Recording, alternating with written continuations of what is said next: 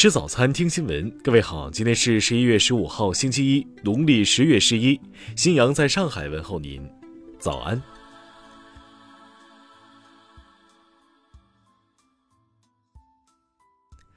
首先来关注头条消息。据中央纪委国家监委网站消息，昨天外逃二十年的职务犯罪嫌疑人许国俊被强制遣返回国。许国俊系中国银行开平支行原行长。涉嫌会同开平支行前后两任行长许超凡、于振东贪污挪用巨额公款。二零零一年十月十二日，中国银行将全国一千零四十处电脑中心统一成一套系统，发现账目四点八三亿美元亏空，发生地为广东开平。此时，许国俊等三人一同逃往美国。中方有关部门锲而不舍开展追逃追赃工作。于振东、许超凡分别于2014年、2018年被遣返回国，两人分别被判处有期徒刑十三年和十二年，并从境内外追回赃款二十多亿元人民币。如今，许国俊也终于落网。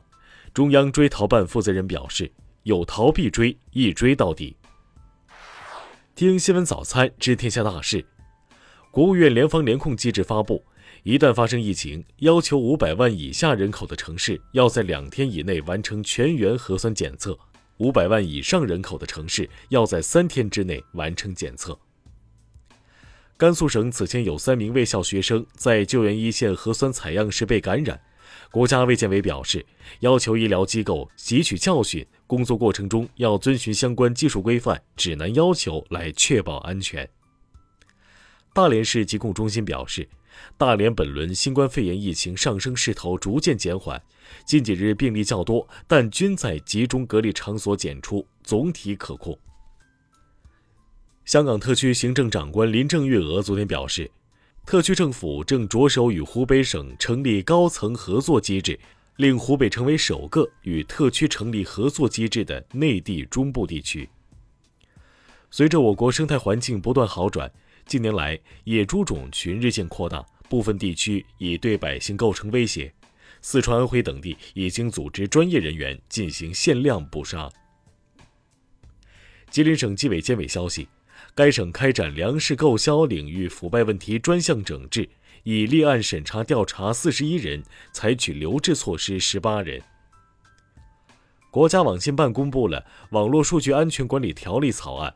将建设数据分类分级保护制度，国家对个人信息和重要数据进行重点保护，对核心数据实行严格保护。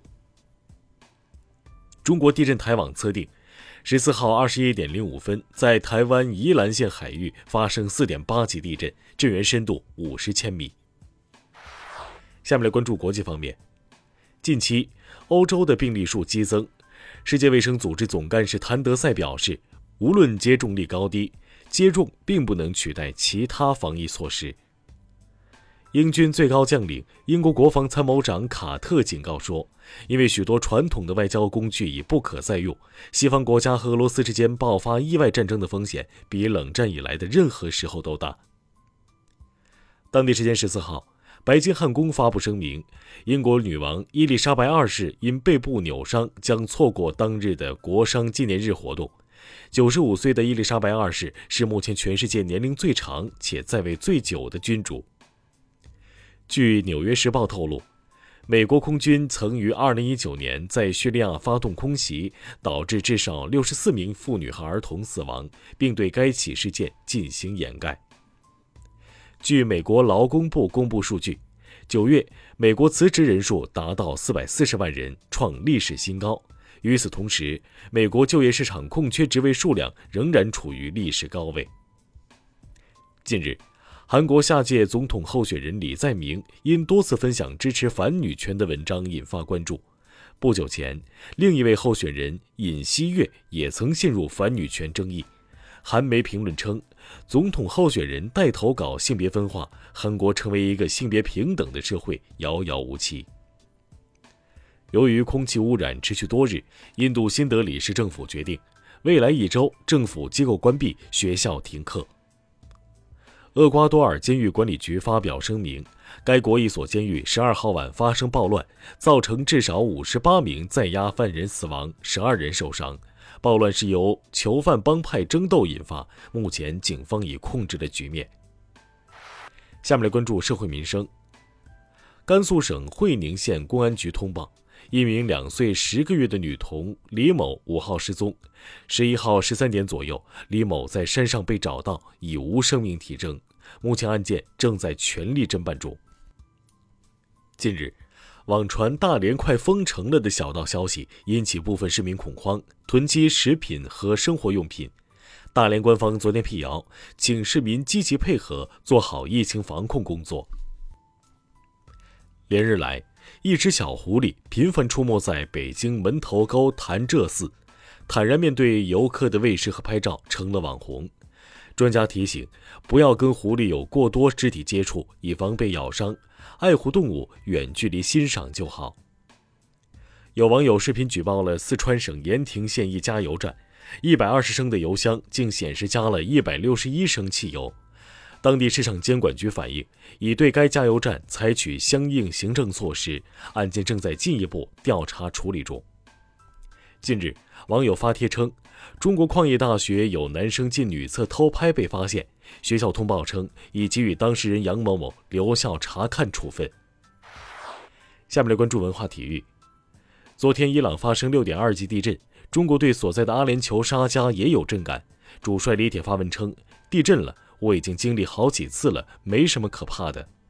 有网友称，这似乎也是李铁针对外界批评而发的弦外之音。中国男篮昨天公布了备战2023年世界杯亚洲区预选赛的首期集训名单，效力海外的周琦入选，赵睿也重回国家队。沙特足协发布公告，将在十一月下旬启动国内首届女子足球联赛。受宗教和风俗等因素的影响，沙特女性长期以来参与体育活动受到严格限制，多数学校甚至无法开设体育课程。